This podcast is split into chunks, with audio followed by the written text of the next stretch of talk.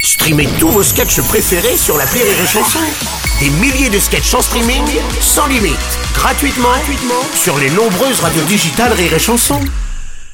Les Robles News. Breaking news. Bonjour, vous êtes sur Rire et Chanson, je suis Bruno Robles, rédacteur en chef des Robles News et de Pubis Sénat, la chaîne qui vous fait découvrir les dessous de la République.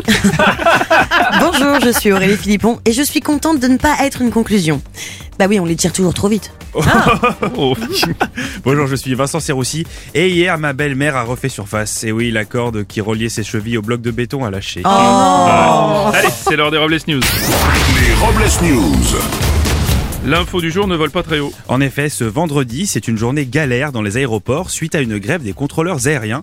La Direction générale de l'aviation civile a demandé aux compagnies aériennes de diminuer leur vol de moitié. Bah Bruno, c'est quoi l'intérêt de voler avec une moitié de carlingue C'est dangereux en plus, non non, non, Aurélie, pas... non. Vas-y, les coupe en deux, ça va pas Non, marcher Laissez tomber, je vous ai dit, c'est pas grave. pas compris. Drame en Australie. Un kangourou aurait attaqué son maître, un homme de 77 ans, car il n'aurait pas reçu à temps son argent de poche. Oh. Ah, c'est l'animal qui a l'habitude de s'acheter avec cet argent des livres de poche. Oui, ouais. En même temps, c'est vendredi. Euh, on, enchaîne avec, on enchaîne avec une nouvelle rassurante. Selon le ministre de l'Intérieur, le nombre d'actes antisémites aurait diminué de 25% au cours des six premiers mois de l'année. 25%, la vérité, ça c'est une belle réduction Non, non, Bon, euh, et maintenant. Ouais.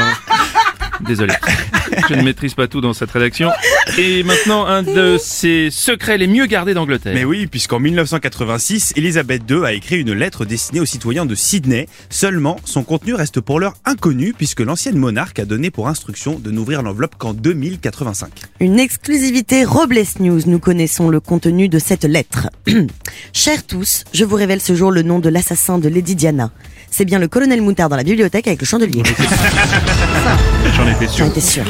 Un peu de doux dans ce monde de brut. Pour faire sa demande en mariage, un entrepreneur du BTP a positionné deux pelleteuses pour former un chœur devant la mairie de sa ville.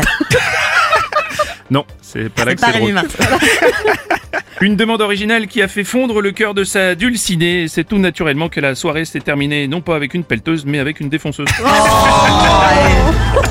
Et pour terminer, voici un conseil de vie. J'ai remarqué que l'expression un de perdu, 10 de retrouvé marche vachement mieux avec les kilos qu'avec les mecs. C'est Ah. vrai. Merci d'avoir suivi les Robles News et n'oubliez pas. Rire et chanson. Deux points. Désinformez-vous. Les Robles News. Sur Rire et Chanson. Rire et chanson.